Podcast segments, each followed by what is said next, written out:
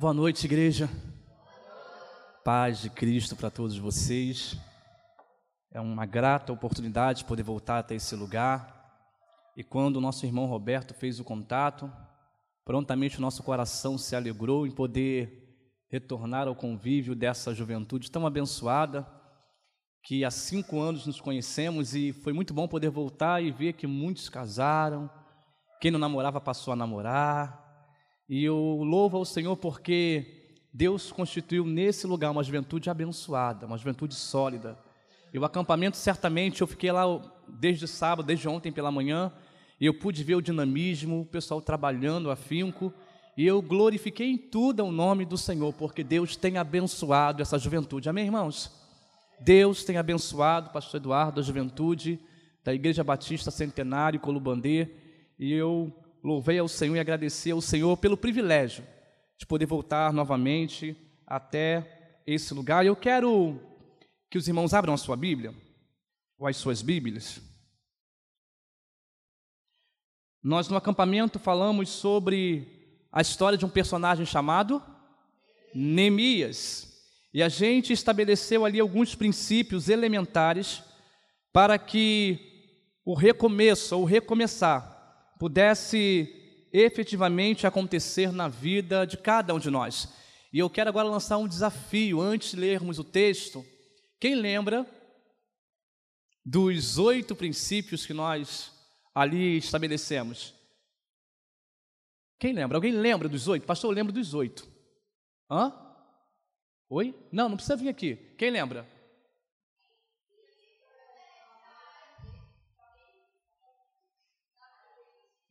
A gente ensaiou isso 10 milhões de vezes.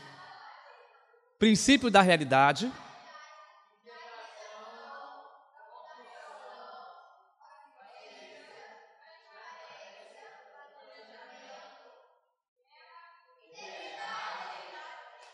Uh, é isso aí, o pessoal gravou no coração, a gente conversou um pouco sobre a vida de Neemias, e nós sabemos que Neemias, ele empreendeu no seu coração um grande desafio. Neemias ele teve no coração o desejo de reconstruir os muros de Jerusalém. Eu quero agora compartilhar alguns outros princípios com os irmãos. Para tanto, abra sua Bíblia, você que tem, no livro de Neemias, capítulo de número 2, verso de número 17. Vai ser projetado aqui, Daniel? Então vai ser projetado aqui pelos irmãos da mídia. Neemias, capítulo 2, verso 17. E faremos a leitura do verso 17 e do verso 18. Podemos, irmãos? Eu vou ler o primeiro verso, a igreja lê o segundo, combinado? Sim ou não? Então vamos lá. Então lhes disse: Estais vendo a misericórdia em que a, a miséria em que estamos? Jerusalém assolada, e as suas portas queimadas. Vinde, pois, reedifiquemos os muros de Jerusalém e deixemos de ser opróbrio. A igreja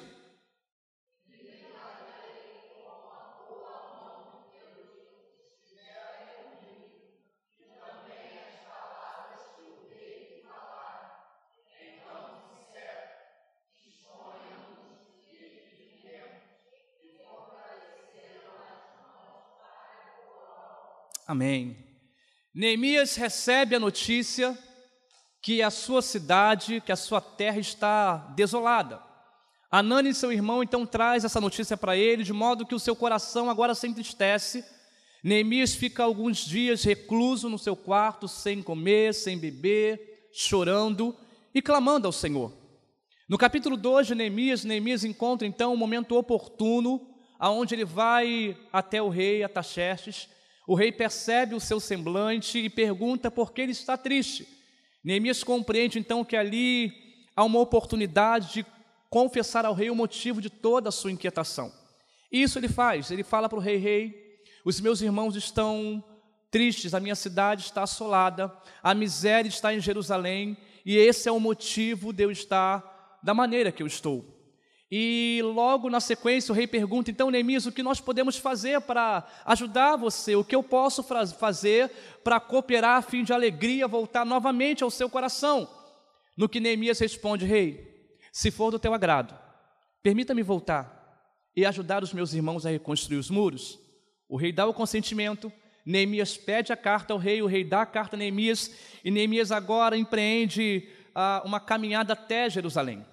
Ele chega, observa a cidade, e agora Neemias encontra oposição, nós falamos sobre isso, Sambalate, Tobias e Gessen, irmãos de Neemias, levantam-se contra ele, e Neemias ainda assim, com seu coração obstinado, ele tem o objetivo e o desejo de prosseguir com a reconstrução dos muros.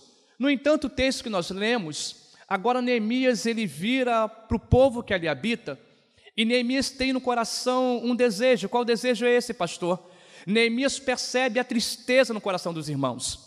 Neemias percebe a apatia coletiva no meio do povo. E agora Neemias traz à memória do povo tudo aquilo que Deus prometera que faria e fará. Então, o nono princípio que eu quero compartilhar com os irmãos, diga assim comigo: o princípio da visão motivada. Princípio da visão motivada. É justamente isso que Neemias faz. Neemias olha para os seus irmãos e Neemias fala: Vamos lá, gente, vamos levantar, vamos avançar, Vamos trabalhar na reconstrução dos muros, porque uma grande obra nos espera. Neemias estava com o seu coração motivado, e ele entendeu no seu coração que, se motivando os seus companheiros, motivando os seus compatriotas, a motivação coletiva faria com que tudo ali acontecesse conforme a vontade do Senhor.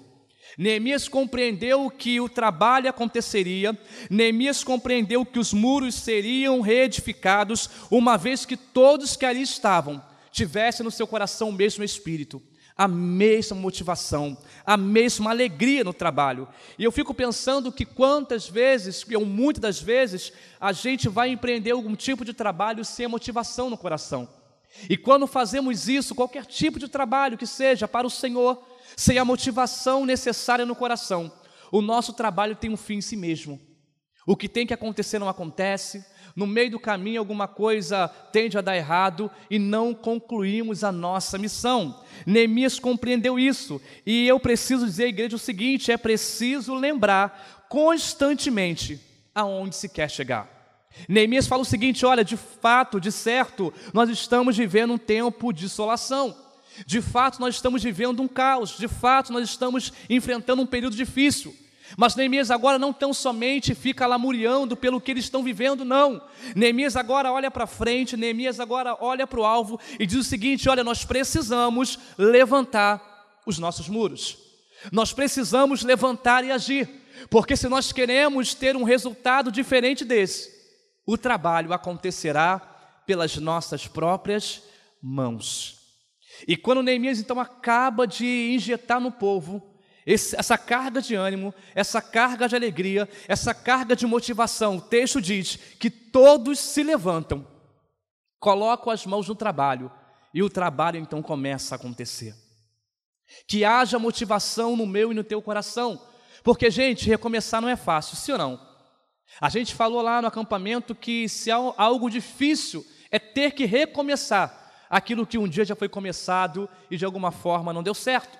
Recomeçar empreende um esforço quase que sobre-humano. E no tempo que nós vivemos, na geração que nós vivemos, tudo que nós não queremos é ter que refazer algo que já foi feito e por algum motivo não deu certo. Mas a proposta do nosso acampamento é esta: a proposta da juventude para este ano é essa: recomeçar em busca de dias melhores. E isso acontecerá. E tão somente acontecerá a partir de quem? A partir de quem está lá fora? A partir do outro? A partir do meu vizinho? A partir da outra igreja? Não. A partir de cada um de nós. Então a minha oração nessa noite é para que haja motivo no meu e no teu coração, que possamos nos levantar e começarmos então a empreender, a nos esforçar e a trabalhar nessa missão que o Senhor outorgou a cada um de nós. Certo palestrante chamado Zig Ziglar, ele disse o seguinte: as pessoas costumam dizer que a motivação não dura para sempre. Bem, nem o efeito do banho. Por isso, recomenda-se diariamente. Todo dia levantar, motivar o coração e a luta.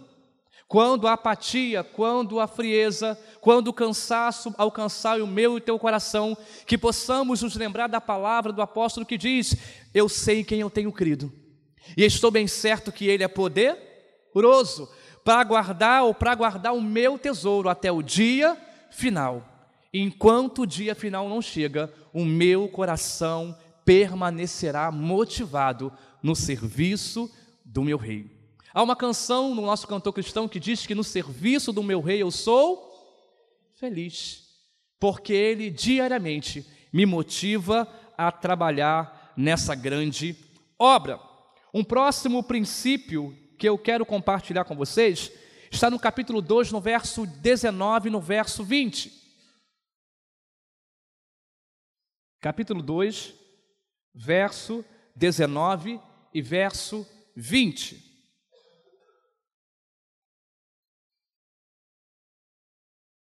Porém, Sambalate, o Oronita, e Tobias, o servo Amonita, e Gesem, o Arábio, quando o souberam, zombaram de nós, e nos desprezaram e disseram: Que é isso que fazes?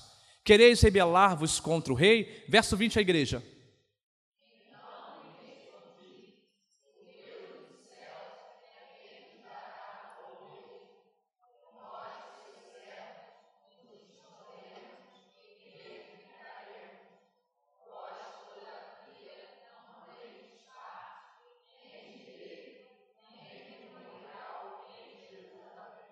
Irmãos, a motivação é um princípio também elementar, mas por si só resolve ter motivação?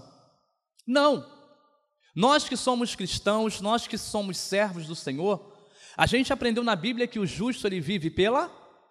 Então, o décimo princípio que eu quero compartilhar com você nessa noite, diga assim comigo: o princípio da fé inabalável. Princípio da fé inabalável. Agora Neemias ele está em Jerusalém e de repente ele recebe a seguinte informação: olha, alguns homens estão se levantando contra você, Neemias. Alguns dos nossos irmãos que não fizeram nada enquanto podiam fazer, vendo você se levantando para fazer, se levantaram em oposição ao trabalho que você quer realizar. Neemias recebe essa informação e o seu coração se entristece por isso? Neemias pensa o seguinte: não, então vou parar porque estão se levantando contra mim? Neemias dá um passo atrás porque alguém disse que era impossível reconstruir os muros de Jerusalém? Não, você leu comigo o texto.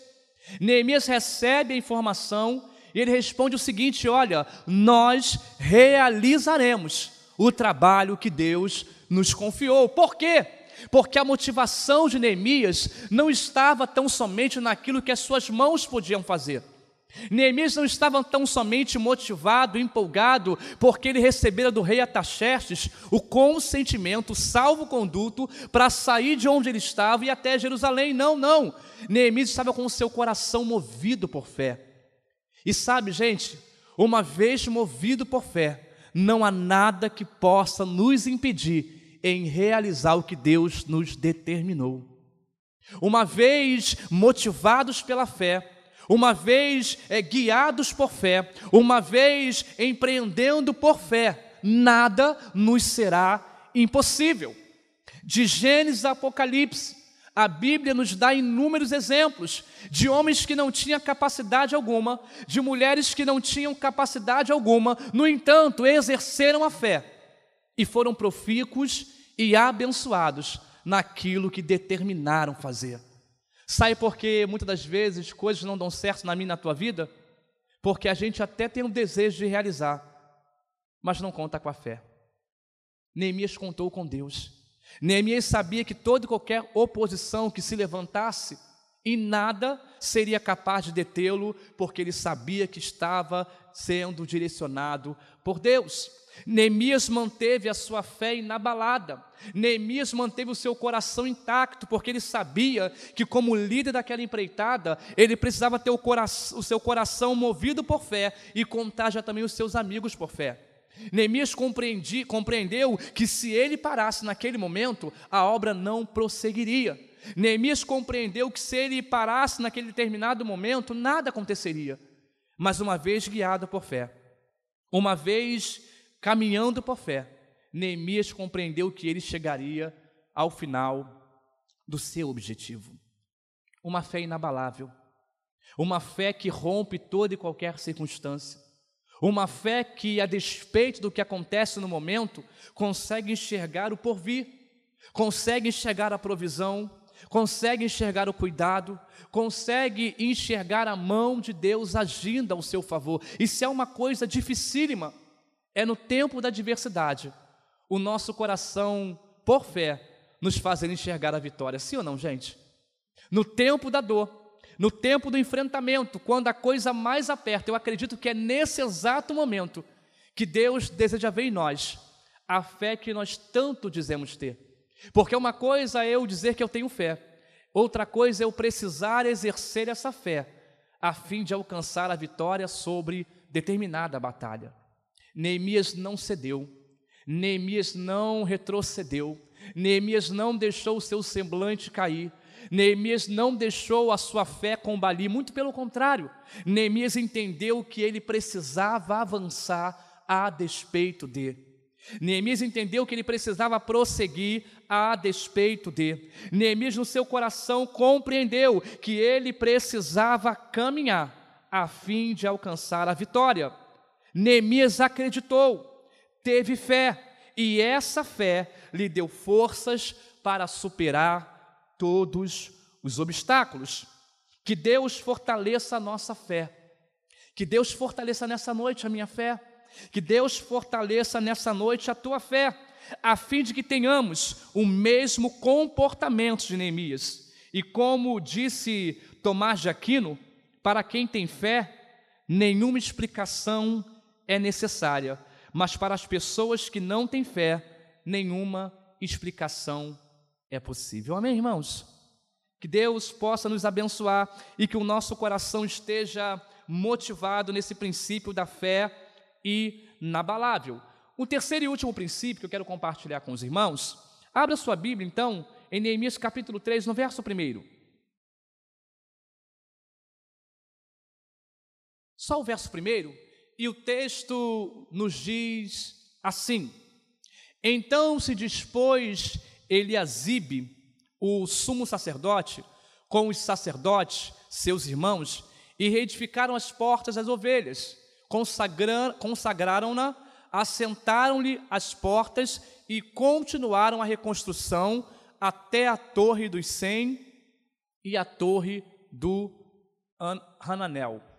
Irmãos, esse capítulo 3 é um capítulo que, se você lê-lo, você vai sentir um pouco de enfado, porque Diferentemente do capítulo 1 e do capítulo 2, que vem narrando uma história progressiva, esse capítulo ele faz uma pausa e traz para a gente aqueles homens que contribuíram com Neemias, junto a Neemias, para que a reconstrução de fato acontecesse. Pergunta: Neemias sozinho, mesmo motivado, mesmo com uma fé inabalável, ele conseguiria sozinho reconstruir os muros de Jerusalém? Sim ou não? Não. Neemias, então, no capítulo 3, ele começa agora a destacar homens e mulheres que, de alguma forma, foram também motivados, tiveram seus corações inclinados junto a Neemias para trabalhar na reconstrução. Perceba que eu falei que um pequeno grupo se levantou em oposição a Neemias. No entanto, houveram outros que se motivaram, houveram outros que abraçaram a causa. Houveram outros que vestiram a camisa e disseram a Neemias: Neemias, eu estou contigo. Então, pastor, qual é o próximo princípio? Diga comigo: o princípio da solidariedade. Sozinho é quase que impossível alcançar. Tem missões que Deus vai determinar você, mas ao longo do caminho Deus vai colocar outras pessoas para caminharem contigo. Deus falou: Moisés, liberta o meu povo do Egito. Moisés ele liderou sozinho o povo? Teve lá o seu irmão. Quando chegou um determinado momento, Moisés sentiu o peso do cansaço. Jetro fala: Moisés, separa alguns homens para que junto com você lidere esse povo. E assim aconteceu. Jesus vem à terra, separa 12 discípulos, e agora, a partir desses 12 discípulos, o Evangelho também nos alcançou. O que Jesus nos mostra, e que eu aprendo aqui com Neemias, é que muitos dos nossos recomeços só acontecerão com pessoas enviadas por Deus para estar ao nosso lado, para junto trabalhar, para orar por nós. Pessoas que vão dizer: Olha, eu estou aqui porque eu compreendi que a causa é nobre. Olha, eu vou caminhar contigo, eu vou orar com você, eu vou me demorar num tempo de oração e de preparo contigo, porque eu sei que essa missão que você está empreendendo fazer, essa missão do recomeço, é uma missão que vai fazer com que o nome do Senhor seja glorificado. Eu estou contigo nessa guerra. Quem aqui nunca foi abordado por alguém dizendo assim: Olha, eu estou orando por você. E só quem recebeu de alguém essa abordagem sabe o efeito que isso causa na nossa vida. Porque há momentos em que o céu está com um sol maravilhoso, mas também há momentos que o céu está de bronze, sim ou não, gente? Há momentos que você entra por essas portas, você recebe a palavra, e quando você sai por aquelas portas, tudo que você ouviu ficou aqui, porque a batalha está aí, a luta está aí, a dificuldade vem nos toma de assalto e toda aquela motivação, toda aquela palavra que foi pregada e você recebeu aqui, não chega com você em casa. E amanhã é segunda-feira, e a semana recomeça, e lá estão as lutas e as dificuldades. Só que Neemias compreendeu o seguinte: sozinho eu não consigo, sozinho é impossível. E Deus então separa alguns homens com o mesmo espírito, com a mesma vontade, com o mesmo desejo. E eu posso imaginar agora Neemias olhando para o lado, olhando para o outro e pensando o seguinte: é, agora eu tenho um time que vai militar a mesma causa comigo, princípio da solidariedade. E se há um tempo onde a solidariedade está escassa em nosso meio, é esse tempo, sim ou não, gente? A pandemia nos, nos tomou de assalto. Quantas pessoas maravilhosas nós perdemos? Quantas pessoas que estavam ao nosso lado e hoje não estão mais. Quanta gente que se a gente lembrar aqui por nome, ficaremos uma noite inteira falando de que um dia estiveram talvez aqui nos bancos como esse, adorando ao Senhor e hoje não estão mais. E pessoas estas, quando vem à nossa memória, nós dizemos: olha, irmão Fulano era uma benção, olha, irmão Ciclano era um homem de oração. Olha, irmão tal, é sempre bom lembrar de alguém e lembrar de alguém com um sorriso nos lábios, sim ou não? É sempre bom lembrar de alguém também lembrar dos feitos que esse alguém fez por nós, em oração, em abraço, em apoio, princípio da solidariedade. E eu quero terminar essa minha reflexão dizendo o seguinte para você que deseja recomeçar, para você que deseja ressignificar, para você que deseja de alguma forma reconstruir o seu propósito ou o propósito que Deus te otorgou, você não está sozinho. Há uma canção antiga, Vitória, que diz que você não está sozinho na guerra para lutar. E juntos, lado a lado, nós vamos caminhar. E a canção continua dizendo o seguinte: olha, nenhuma arma contra ti irá prevalecer nós somos mais que vencedores. O que, Roberto? Jesus, eu e você. Você não está sozinho. A nossa tendência é pensar que diante do enfrentamento estamos sós. A nossa tendência, humanamente falando, é pensar que diante da dor estamos sozinhos, esquecidos, desamparados. Mas eu quero acreditar que nos meus dias maus, que nos meus dias ruins, tem alguém orando por mim dizendo: Senhor, Abençoe o pastor Charles. Senhor, eu não sei o que o teu filho está enfrentando, mas vai lá com a tua poderosa mão. A oração de um justo pode muito nos seus efeitos. A oração de um justo move ao céu ao nosso favor. Pedro estava preso, encarcerado, e uma igreja orava por ele. De repente, Pedro alcança a libertação e ele vai rumo àquela residência. E quando ele chega naquele lugar, ele encontra os irmãos orando enquanto encontra os irmãos clamando, pelo que, pastor? Pela libertação de Pedro. Enquanto Pedro preso estava, trocadilho, hein? Agora foi uma quebra. Enquanto Pedro preso estava, a igreja orava por ele. Talvez você não possa ir até o irmão, mas você pode orar por ele. Talvez você não possa contribuir financeiramente para que alguma coisa aconteça na vida ou na família do outro. Mas irmão, irmã, não só negue oração não, porque a sua oração, a minha oração, move o coração de Deus em favor de alguém. Princípio da solidariedade. Você pode dizer comigo assim: você não está sozinho?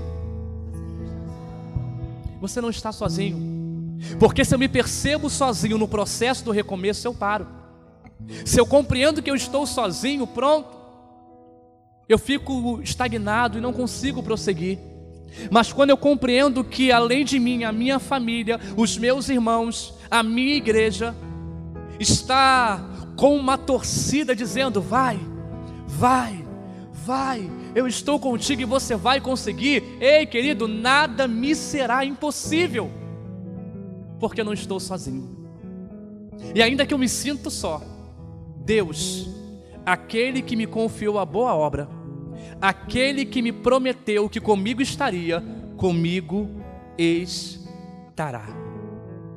Jesus dá a instrução aos seus últimos discípulos, e ele fala assim: Olha, eis que estou convosco todos os dias, até a consumação dos séculos. E eu compreendo, na literalidade da palavra, que todos os dias são todos os dias, nos dias bons e também nos dias ruins, nos dias de abundância e também no tempo da escassez, quando os amigos estão à minha volta e quando me percebo sozinho nos meus enfrentamentos, quando a alegria está no meu coração e quando a lágrima rola sem eu sem eu desejar, em todo tempo, em todo momento, Deus comigo está. Neemias conseguiu ou não conseguiu reconstruir os muros? É interessante porque o rei pergunta: Neemias, em quanto tempo você vai conseguir realizar essa obra e voltar? E Neemias dá o prazo determinado 52 dias. E ao cabo do 52 segundo dia, Neemias retorna com a obra efetivada. Louvado seja o nome do Senhor. Pastor, eu quero recomeçar. Quem quer recomeçar? Pastor, eu quero reconstruir. Quem quer reconstruir? Pastor, eu quero é, voltar à missão que o Senhor me otorgou. Eu quero voltar do ponto onde eu parei, porque eu estou fazendo uma grande obra e preciso terminar essa grande obra de modo que eu não eu não poderei descer. E sabe, quando a situação ficou mais apertada, quando Neemias percebe que o enfrentamento está muito grande, de modo que eles têm que trabalhar com a, com a ferramenta na mão e com a espada na outra mão, Neemias faz uma oração, no capítulo 6, no verso 9, se não me falha a memória, e a seguinte oração que Neemias faz ao Senhor no tempo agudo da dor, ele diz assim: Senhor, fortaleça as minhas mãos. Você pode dizer isso comigo? Senhor, fortaleça as minhas mãos. Neemias não pediu reforço para o exército. Neemias não pediu para Deus matar os seus inimigos. Não, não. A oração que Neemias faz é o seguinte: Deus, fortaleça as minhas mãos, porque eu preciso cumprir a missão. Eu preciso chegar até o fim. Você pode se colocar de pé?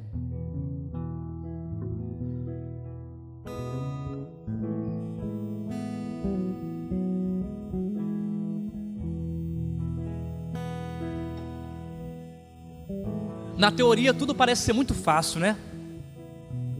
Mas quando a gente olha para a nossa realidade, fica difícil recomeçar, sim ou não, gente?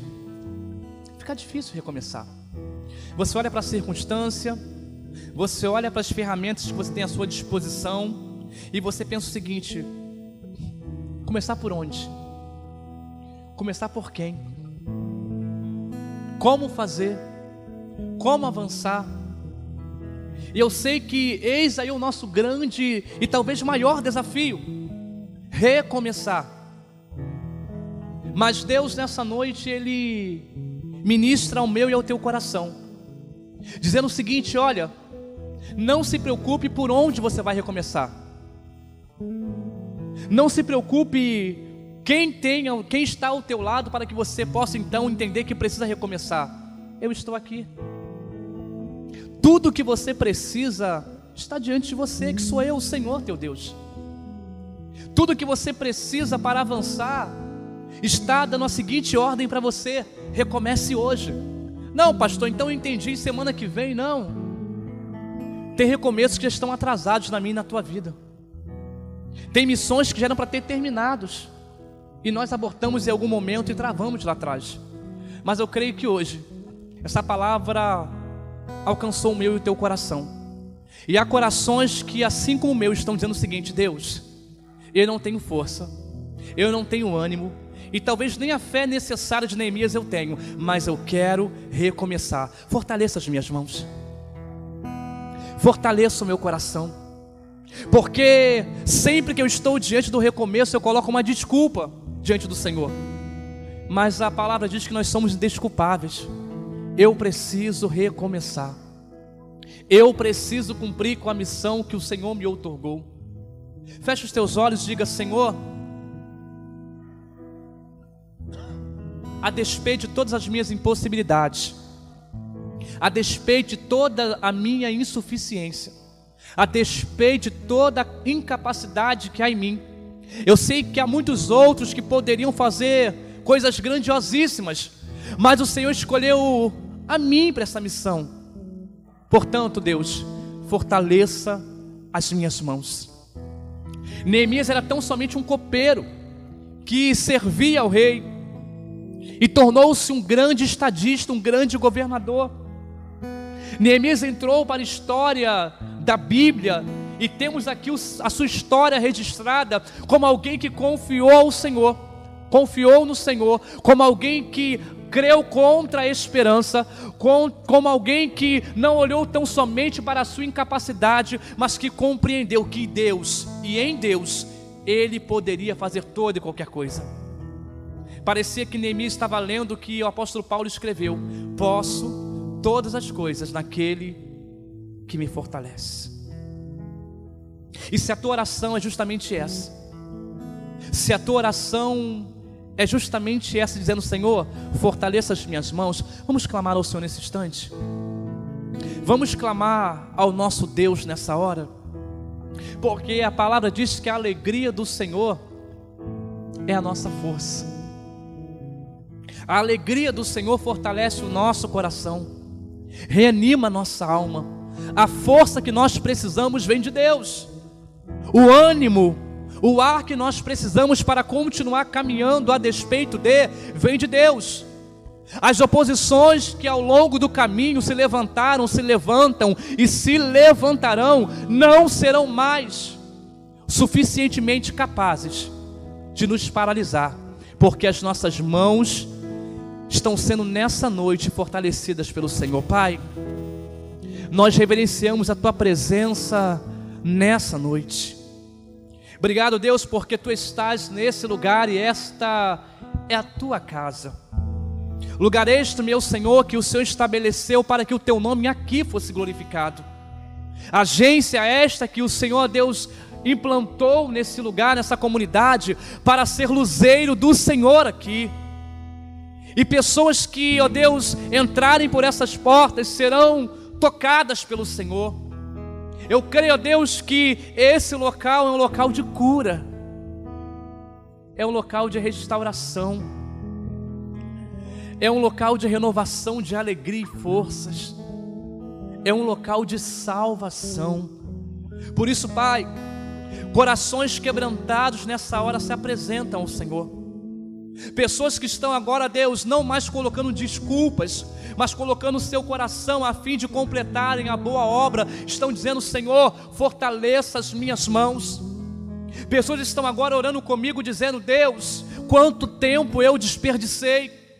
Quantas desculpas eu coloquei em pessoas que não estavam comigo na mesma empreitada e me esqueci que o Senhor a todo tempo comigo estava. Perdoa-me, Deus, porque no tempo de frutificar eu não produzi frutos. Perdoa-me, Deus, porque no tempo de avançar eu retrocedi. Perdoa-me, Deus, porque a missão que o Senhor me outorgou, ninguém conseguiu fazê-la prosseguir. E o Senhor ainda conta comigo para essa boa obra. E aqui estou dizendo, Deus, fortaleça as minhas mãos. Aqui está a Igreja Batista Centenária em Colubandê dizendo: Deus, fortaleça as minhas mãos, porque através das minhas mãos os muros serão reerguidos. O recomeço para que dias melhores aconteçam hoje na minha vida e na vida dessa igreja já começou. A começar em mim, a começar em nós Deus, de modo que ao final de tudo isso, tão somente o nome do Senhor neste lugar venha ser exaltado. Neemias ele reconstruiu os muros, ele volta lá para a Pérsia, e agora aquela população, aquele povo, aquela comunidade que estava triste, magoada, humilhada, agora está sorridente, agora está contente, agora está com a dignidade de volta ao seio da sua nação.